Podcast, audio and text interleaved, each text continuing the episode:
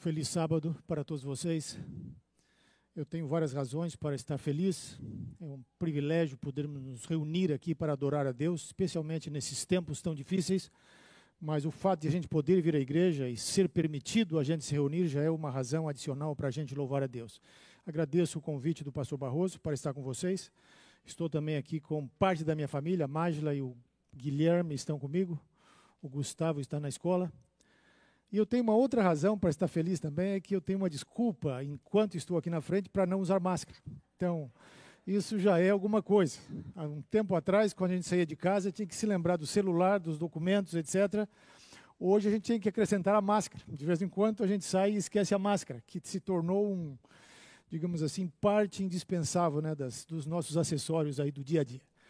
Mas uh, Seja como for, é muito bom estar aqui e eu gostaria de fazer uma reflexão com vocês nesta manhã. Baseado no Evangelho de Mateus, capítulo 16. Em seguida eu vou uh, falar os versos específicos. Mas Jesus, ao longo do seu ministério, recebeu muitas perguntas. As pessoas perguntavam muitas coisas para ele, muitas vezes para colocá-lo em situações assim embaraçosas. E ele se saía muito bem em todas as perguntas que lhe faziam mas no texto que nós vamos refletir essa manhã, é Jesus quem faz as perguntas. E eu convido a vocês a abrir a Bíblia no capítulo 16 de Mateus, versículos 13 em diante. Aqui Jesus, Jesus faz duas perguntas extremamente significativas, extremamente importantes, mas a segunda é mais importante do que a primeira. Vamos ler o texto. Começando no verso 13. Mateus capítulo 16, verso 13. Indo Jesus para os lados de Cesareia de Filipe, perguntou aos seus discípulos: Quem diz o povo ser o filho do homem? E eles responderam: Uns dizem João Batista, outros Elias, e outros Jeremias, ou alguns dos profetas. Mas vós, continuou ele, quem dizeis que eu sou? Respondendo Simão Pedro disse: Tu és o Cristo, o Filho do Deus vivo.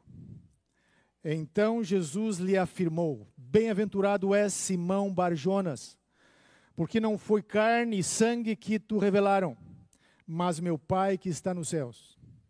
Também eu te digo que tu és Pedro, e sobre esta pedra edificarei a minha igreja, e as portas do inferno não prevalecerão contra ela. Dar-te-ei as chaves do reino dos céus.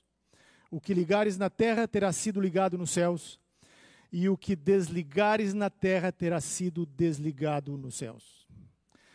Tem material nesse texto aqui para a gente falar várias horas, porque existem milhares de páginas que foram escritas tentando entender e explicar alguns detalhes desse texto.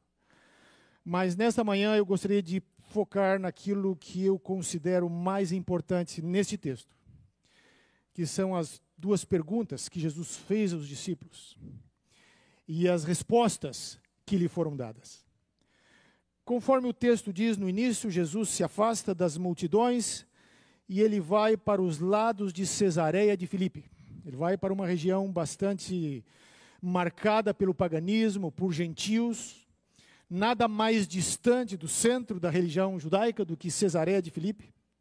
E o próprio nome Cesareia já evoca o poderio romano, é uma cidade construída em homenagem a César. E ali, naquele encontro particular, especial com os discípulos, porque aqui Jesus não está falando para multidões, ele está apenas com os seus discípulos. Então agora ele uh, se aproxima deles com uma pergunta extremamente importante. Primeiro, ele faz uma pergunta geral e ele diz para eles o seguinte: uh, Quem diz o povo ser o filho do homem? De fato, o que Jesus estava dizendo é o seguinte: O que, que o povo por aí anda dizendo que eu sou? Porque à medida que o ministério dele avançava e ele curava e ele multiplicava pães e peixes, a fama de Jesus corria por toda a terra. E vários boatos começaram a aparecer entre as pessoas. Né? Quem é esse indivíduo? Que faz tantas coisas? De onde ele vem? Quem é ele? Com que autoridade ele faz isso? Jesus certamente sabia o que as pessoas estavam falando. Mas ele queria ouvir dos discípulos. Digam para mim, o que, que as pessoas andam falando a respeito de mim? Quem sou eu para este povo? E os discípulos, evidentemente, era uma pergunta bem fácil de responder. Eles disseram: alguns estão dizendo aí que tu és João Batista. E é interessante que o próprio Herodes, que de fato havia executado João Batista, em algum momento começou a suspeitar que Jesus era o João Batista, que por alguma razão havia ressuscitado. Então era um boato normal e natural. Outras pessoas estavam dizendo: não, esse aí deve ser Elias, que também era uma crença entre os judeus que Elias viria no final do tempo, porque o Antigo Testamento, Malaquias, termina com a promessa de que o profeta Elias viria para preparar o caminho do Messias. E ele converteria o coração dos pais aos filhos, enfim, nós conhecemos o texto. E muitas pessoas, algumas estavam dizendo, não, esse aí deve ser o Elias que veio. Mas eles estavam errados, evidentemente porque nós sabemos pelas próprias explicações que o Novo, Testamento oferece, que Jesus mesmo diz, Elias de fato já havia vindo, e esse Elias era João Batista. Outros diziam, não, esse aí deve ser Jeremias. Havia uma crença entre os judeus de que Jeremias em algum momento voltaria, reviveria e viria para renovar a fé judaica. Porque, de acordo com a tradição judaica, quando os babilônios invadiram Judá e destruíram Jerusalém, Jeremias, ele tomou a arca com as tábuas de pedra e as escondeu. Então, muitos judeus esperavam que no futuro Jeremias voltaria para descobrir, para revelar onde estavam a arca e as tábuas de pedra. Então, naturalmente que alguns pensavam que Jesus seria este Jeremias que agora tinha voltado. E outros diziam, não, deve ser alguns dos profetas. Porque Moisés, no Deuteronômio, diz, ele faz uma promessa. Deus enviaria um profeta. E, evidentemente, havia esta crença entre os judeus de que um profeta viria. E, de fato, nós sabemos que Jesus, de fato, era esse profeta por excelência. Mas, do ponto de vista das respostas dos discípulos, parece que o povo pensava que Jesus era algum tipo de profeta, que agora estava por ali.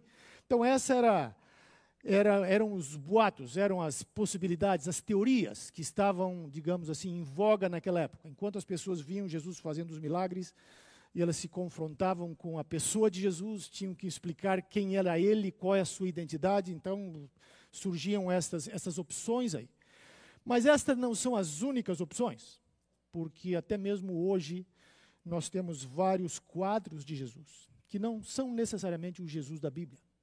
Para algumas pessoas hoje, Jesus é apenas um bom homem. Talvez a maioria das pessoas secularizadas, se você perguntar quem é Jesus, ele vai dizer: Jesus era um bom homem, um bom mestre. Alguém talvez como Buda, como Confúcio, como outros mestres religiosos aí que apareceram ao longo da história, outros comparam Jesus com Sócrates, um sábio. Então as pessoas têm as suas ideias a respeito de Jesus até mesmo hoje, e são várias. Outros dizem Jesus era apenas um rabino um rabino que não foi compreendido pela sua geração. Ele queria reformar o judaísmo e, como não deu certo, ele acabou sendo morto. Outros dizem Jesus é um Jesus revolucionário, especialmente no, aí pela década de 60, com o movimento hippie, esse Jesus revolucionário que veio destruir, digamos, os fundamentos tradicionais da sociedade era muito apreciado. E se vocês uh, os mais velhos, como eu, talvez lembrem de uma música de Roberto Carlos, Jesus Cristo, eu estou aqui. Então é esse Jesus aí, o Jesus que você proclama, que é um sábio que vem de fato transformar a sociedade, a cultura ou contestar aquilo que está por aí. Outros dizem e outros creem hoje num Jesus ecumênico. É um cidadão tão bom, uma, um personagem histórico importante, mas, e você pode segui-lo desde que você o siga junto com outros. É mais um dos grandes mestres religiosos que a história humana produziu. Então, essas são as questões que nós temos hoje. Se Jesus hoje perguntasse, talvez para nós ou para as pessoas, quem os homens dizem que eu sou hoje, talvez essas seriam as perguntas ah, ou as respostas. O Jesus revolucionário, o rabino uh, que não teve sucesso, o Cristo ecumênico, o Cristo marxista, como muitos defendem, Jesus como um, o comunista por excelência. E aí, inclusive, houve um período na história e talvez até hoje isso exista, em que muitos religiosos, até mesmo sacerdotes, eles uh, tentaram promover a, a, implementação do comunismo em muitos países com base no exemplo de Jesus. Jesus era o comunista por excelência. Mas depois de revisar estas respostas, né, quem é Jesus Cristo? Quem é Jesus? A pergunta permanece. E quem dizem os homens que eu sou? A resposta a esta pergunta determina a direção, determina o sentido da própria vida. E em algum momento ou outro nós precisamos responder para nós mesmos pessoalmente. Quem é Jesus? Será que Jesus é apenas um mascote que eu utilizo para justificar a minha tradição? Será que Jesus é apenas o tema das músicas que nós cantamos, sem qualquer consequência para a nossa vida? Ou tem algo mais a respeito de Jesus? E quando Jesus ouviu aquelas perguntas, não, aliás, aquelas respostas dos discípulos para a primeira pergunta: quem dizem os homens que eu sou? Jesus não parou ali. E eu imagino que Jesus fez uma pausa e depois de todo, cada um dizia uma coisa e outra, e é provável que havia ainda muitos, muitas outras opções, porque os evangelhos resumem esses eventos. Pode ser que havia muitas outras teorias de quem era Jesus. Mas no final, para Jesus só interessava uma resposta. Porque só havia uma pergunta que de fato era significativa. E a pergunta que ele faz agora para os discípulos está aqui no versículo 15. Tá certo. Vocês estão dizendo aí que os homens andam falando que eu sou João Batista, Elias, Jeremias, o profeta. Mas vós, verso 15, continuou Jesus, quem dizeis que eu sou? Alguns pregadores dizem que esta é a pergunta eterna.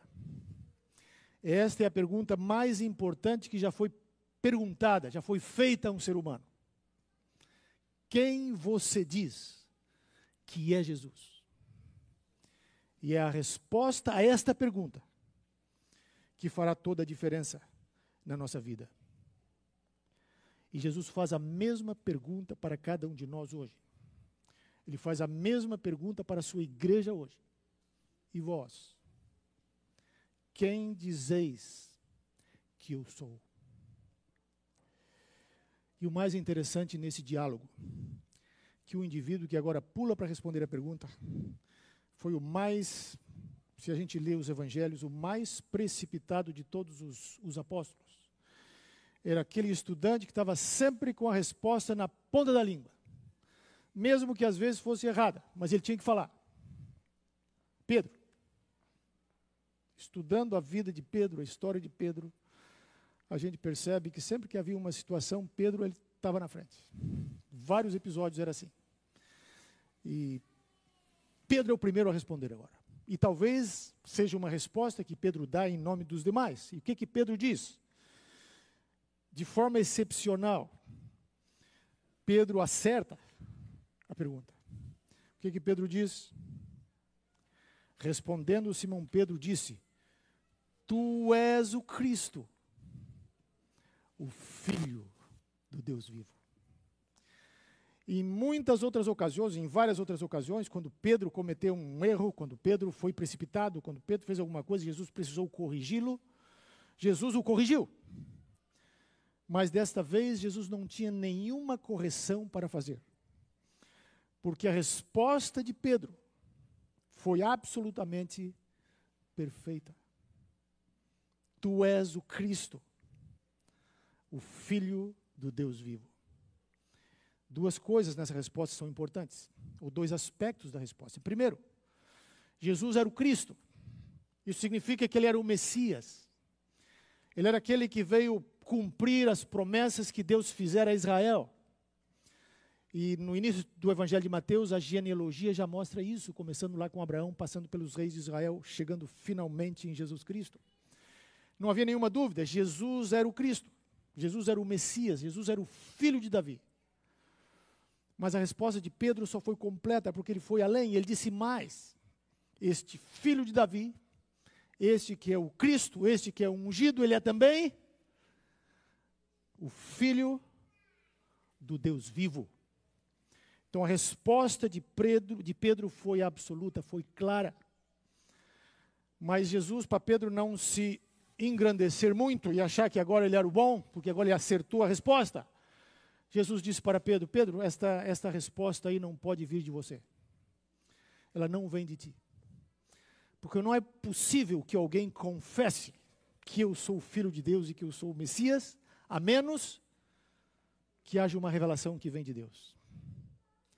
Então Jesus deixa claro ali para Pedro e para os discípulos que ali estavam que só é possível conhecer a Jesus Cristo quando Deus, nos, Deus mesmo nos fornece esta informação. E o problema da sociedade hoje, o problema da humanidade hoje é que eles querem entender a Jesus Cristo sem a revelação divina. É um Jesus que eles imaginam à luz da cultura, à luz da sociedade, à luz de ideologias, muitas delas antibíblicas. Eles constroem uma imagem de Jesus e como mais uma das muitas teorias a respeito de Jesus. Essas pessoas começam a seguir e a ensinar e a falar sobre um Jesus imaginário. Um Jesus que não é o Filho de Deus. Um Jesus que não é o Cristo. Que pode ser qualquer pessoa bondosa, qualquer sábio que tenha existido. Mas um Jesus que não pode salvar, não pode perdoar, não pode ressuscitar e não pode dar vida eterna para ninguém. Na resposta de Pedro sobre a identidade de Jesus, está sintetizado o próprio fundamento da igreja. E por isso, Jesus, na sequência daquele diálogo com os discípulos, com Pedro, Jesus, Jesus diz assim: depois que ele confirma a resposta de Pedro, que ele dá um A para Pedro, ou um 100 para Pedro, ou um 10, dependendo da escala que você queira usar. No verso 18 ele diz assim: Também eu te digo que tu és Pedro, e sobre esta pedra edificarei a minha igreja, e as portas do inferno não vão prevalecer contra ela. Este verso talvez seja o mais discutido e sobre o qual mais textos e comentários e discussões foram publicados sobre o Evangelho de Mateus. Porque, como muitos de nós sabemos, esse é um texto-chave para a Igreja Católica Romana. É a partir deste verso que a Igreja Católica entende a supremacia de Pedro. É a partir daqui que a Igreja Católica diz que Jesus, que Jesus fundou a Igreja sobre Pedro e que os sucessores de Pedro são então os papas vindo até hoje. E essa noção de sucessão apostólica ela é baseada neste, neste verso. Porém, esta doutrina é algo muito tardio. Isso vem depois aí, talvez, do Concílio de Trento para frente, porque até ali, mesmo os pais da igreja, eles não entendiam que Pedro era o fundamento da igreja, que Pedro era a rocha. Muitos diziam e entendiam que, de fato, a rocha de que Cristo está falando, sobre o qual sobre a qual a igreja seria construída. Não era Pedro, mas a afirmação de Pedro: Tu és o Cristo, o Filho do Deus vivo. E há razões também na Bíblia e no Novo Testamento para entender que a rocha de fato era Cristo. Porque em vários textos bíblicos, e nós não vamos lê-los agora, a Bíblia deixa claro, o Novo Testamento deixa claro que Jesus Cristo é a pedra angular, que Jesus Cristo é o fundamento da igreja. E sobre esta pedra que é Jesus Cristo, a igreja está assentada.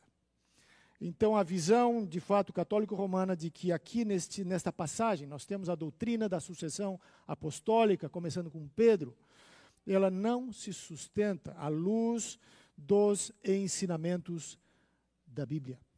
Porque a igreja está assentada sobre a rocha e a rocha é Jesus Cristo. Quando Jesus olha para Pedro e diz aquilo, estava, Jesus estava simplesmente fazendo um jogo de palavras muito comum na antiguidade, muito comum entre os rabinos, entre os judeus, aonde uma palavra pode evocar outra. A palavra Pedro significa rocha ou pedra em, em grego, e Jesus simplesmente fez um jogo de palavras com Pedro. Tu és Petrus, e sobre esta pedra, tu és uma, uma pedra, e sobre esta pedra, sobre esta rocha, que é ele mesmo, ele iria construir a igreja. Então, esta, esta é a forma mais natural de entender essa passagem. E porque a igreja está assentada sobre a rocha, nós podemos ter a certeza que, a despeito de todos os desafios, de todos os problemas que a igreja enfrenta, de todas as provações, de todas as perseguições que a igreja enfrenta, a igreja vai sobreviver, porque a igreja está fundada sobre a rocha. A igreja não está fundada, ou melhor, estabelecida, fundada sobre fundamentos humanos, mas a igreja está assentada sobre o fundamento que é Jesus Cristo. E aqui é um detalhe importante. As grandes religiões do mundo, hinduísmo, confucianismo, budismo, shintoísmo, islamismo, todas as religiões fundadas por seres humanos, elas estão fundamentadas nos ensinamentos dessas pessoas. Então, se você tira Buda, o, o budismo continua. Você não depende, o budismo não depende de Buda para que as pessoas sigam o budismo, porque é uma religião baseada em ensinos. O mesmo vale para o shintoísmo, para outras religiões, hinduísmo, para o islamismo, que está baseado basicamente nos ensinamentos de Maomé. Mesmo que se tire Maomé, o, o islamismo permanece. Com o cristianismo é diferente, porque a religião cristã não está baseada nos ensinos de Cristo. A religião cristã está baseada na pessoa de Cristo. No momento que você tira Cristo do cenário, tudo desaparece. É óbvio que o cristianismo tem os seus ensinos tem as suas doutrinas, tem a sua teologia. E esses ensinos e doutrinas e teologias são importantes porque eles estão vinculados e fluem e dependem da pessoa de Jesus. Mas o cerne, o coração do cristianismo, o cerne da vida cristã, é a pessoa de Jesus Cristo. Por isso é tão importante esta resposta que Pedro deu para Jesus. Tu és o Cristo, o Filho do Deus vivo.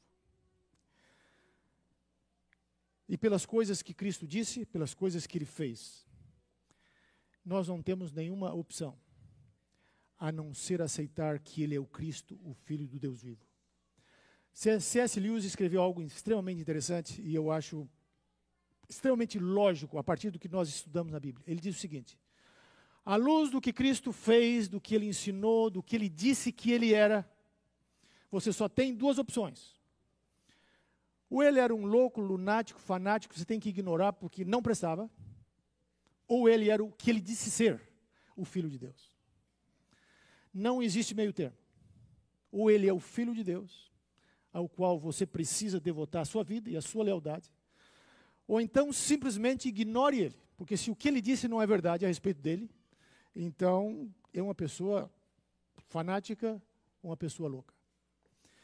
Mas aí C.S. Continua dizendo, mas à luz do que nós entendemos de Jesus, ele tem que ser o que ele era. Não há outra opção. Ele é o Filho de Deus. Ele é o Cristo, o Filho do Deus vivo. Ele é o coração, ele é o cerne de toda a vida cristã.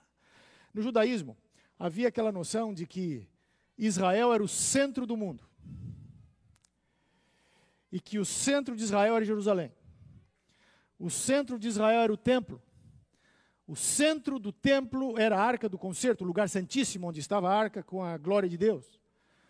Mas mesmo no centro onde estava a arca, ela estava fundada sobre, o, sobre uma base que era rocha. Daí temos o domo da rocha hoje lá eh, em Jerusalém. Então havia esse núcleo, essa, essa, eh, esse fundamento último que dava sustento a tudo, que era a rocha. E quando Jesus disse para Pedro sobre esta rocha, eu edificarei a minha igreja. Eu creio que o que Jesus está dizendo é: há muitas coisas importantes na vida, há muitas coisas importantes pelas quais nós muitas vezes temos que lutar e que são relevantes na nossa experiência, mas quando você começa a descascar a cebola e você vai tirando, vai voltando e vai chegando até o centro de tudo, esse centro que dá sentido a tudo mais é Jesus Cristo. É como no sistema solar. O Sol é que mantém todos os planetas em órbita e que faz com que a vida aqui na Terra exista. É, se não existisse o Sol, todo o sistema entraria em colapso. E na vida cristã, na vida humana, na realidade da criação de Deus, o centro de tudo é Jesus Cristo. E é isso que Jesus queria dizer: Eu sou a rocha, sobre esta rocha eu vou edificar a minha igreja. E é porque Jesus é o Filho de Deus, é que Ele exige de nós compromisso, é que Ele exige de nós lealdade absoluta. Mas tem algo mais sobre esta rocha que eu gostaria de refletir com vocês. Estamos chegando uh, nas, na implicação daquilo que nós temos visto até aqui. Uh, é muito interessante esta, o fato de que Pedro, num momento, ele dá uma resposta tão perfeita para Jesus. Jesus não tinha nenhuma correção a fazer, porque a resposta de Pedro foi completa, foi perfeita, foi absoluta. Tu és o Cristo, filho do Deus vivo. E aí Jesus, a partir desta confissão que Pedro faz, a partir deste reconhecimento que Jesus é o filho do Deus vivo, no verso 21, Jesus começa a explicar quais são as implicações. Bom, se eu sou o filho do Deus vivo, se eu sou o Cristo, o que, é que eu preciso fazer agora? E no versículo 21, Mateus 16, 21, Jesus começa dizendo: Desde este tempo, diz o evangelista, começou Jesus Cristo a mostrar a seus discípulos que lhe era necessário seguir para Jerusalém e sofrer muitas coisas dos anciãos, dos principais sacerdotes e dos escribas, ser morto e ressuscitar no terceiro dia. Isto é, do ponto de vista do conhecimento da, da sabedoria de Pedro, um contrassenso. Porque ele acabara de dizer: Tu és o Cristo, o Filho do Deus vivo. E agora o Cristo, o Filho do Deus vivo, está dizendo: eu, vou ter, eu tenho que ir para Jerusalém, eu vou sofrer na mão dos anciãos, eu vou ter que morrer para ressuscitar no terceiro dia. E aí Pedro, no verso 22, diz o seguinte: Pedro, chamando-o à parte, começou a reprová-lo, dizendo: Tem compaixão de ti, Senhor, isso de modo algum acontecerá. Pedro, evidentemente, está com as melhores das intenções. Ele quer livrar o Mestre, ele quer livrar o Filho de Deus, o Messias, do sofrimento. E aí o que, que Jesus diz para Pedro no verso 22? Mas Jesus, voltando-se, disse a Pedro: Arreda Satanás, tu és para mim pedra de tropeço, porque não cogitas das coisas de Deus, e sim das dos homens. Como que esta pessoa, que no momento confessa que Cristo é o Filho de Deus, o Messias, e que leva Cristo a dizer: sobre esta rocha vou construir minha igreja, sobre Cristo como a rocha. De repente, agora Pedro se torna uma pedra de tropeço, porque Pedro está fazendo agora a obra de Satanás. E se vocês analisarem Mateus, nas tentações, uma das tentações de Satanás era que Jesus, se Jesus é o Filho de Deus, manda que essas pedras se transformem em pão. Então, Satanás, desde o início do ministério de Jesus, estava tentando Jesus a se afastar do caminho da cruz. E nas tentações, Satanás deu várias opções para Jesus. Deu, mostrou vários atalhos. Jesus poderia chegar onde ele queria chegar, sem passar pela cruz. Havia várias opções ali. E agora Pedro está fazendo o papel de Satanás. E Jesus olha para Pedro e diz: Arreda-te de mim, Satanás. É um paradoxo. Como que alguém pode estar tão certo num minuto e no minuto seguinte está tão errado. Mas eu creio que a história está registrada aqui por Mateus, não para manchar a reputação de Pedro, mas para mostrar que qualquer tentativa na compreensão de quem é Cristo, qualquer tentativa de anular a cruz, ela vem de Satanás. Porque Cristo é o Filho de Deus, Cristo é o Messias, Cristo é a rocha, precisamente porque ele subiu até o Calvário. E ali ele morreu por nós. Hoje há muitas mensagens, há muitas teologias, existe a chamada teologia da prosperidade, há, muita, muitas, há muitos ensinos por aí, que são uma espécie de cristianismo sem cruz. Cristianismo onde você vive a vida cristã como se for um, uh, digamos assim, um, um budista, um hinduísta, sem o compromisso de carregar a cruz e seguir a Cristo. E o que Jesus está dizendo para Pedro com a sua afirmação tão dura: arreda-te de mim, Satanás, porque tu não, cogitas das coisas de Deus, mas dos homens. É que não existe cristianismo sem a cruz. Não existe vitória sem o sofrimento. Não existe coroa sem o vale da provação. Isto é parte da experiência cristã. Isso é parte da, foi parte indispensável da experiência de Cristo, porque no Calvário Cristo substituiu a todos nós, Cristo morreu em nosso lugar para, para pagar a pena que nós merecíamos pelos pecados que nós cometemos, pelos quais jamais seríamos perdoados se não for o sacrifício de Cristo. Então, qualquer tentativa de prover uma religião sem cruz, o que Cristo está dizendo, não vem de Deus mas vem de Satanás. O caminho do Evangelho é o caminho da cruz. O caminho que nos leva à Nova Jerusalém passa pelo Calvário. E Jesus Cristo é a rocha, precisamente, porque esta rocha foi partida no Calvário. E aquele hino bonito, Rocha Eterna, a letra em inglês, ela justamente evoca esta ideia rocha eterna partida por mim. E é nesta fenda que eu posso me esconder. E é nessa fenda que eu vou encontrar proteção dos pecados. É desta rocha que flui o sangue que me limpa e me, e me purifica do mal. Então, esta, esta noção de que Jesus é a rocha só faz sentido à luz do Calvário. E a rocha só é forte a rocha só é eterna porque ela foi partida no Calvário. E é a partir do Calvário que nós entendemos o verdadeiro caráter e a, inf e a infinitude do amor eterno de Deus por nós. Quem é Jesus Cristo? Quem é Jesus Cristo na sua vida? Quem é Jesus Cristo para você? Essa foi a pergunta que Pedro respondeu e esta é a pergunta que nós precisamos responder para nós mesmos. É apenas um mascote?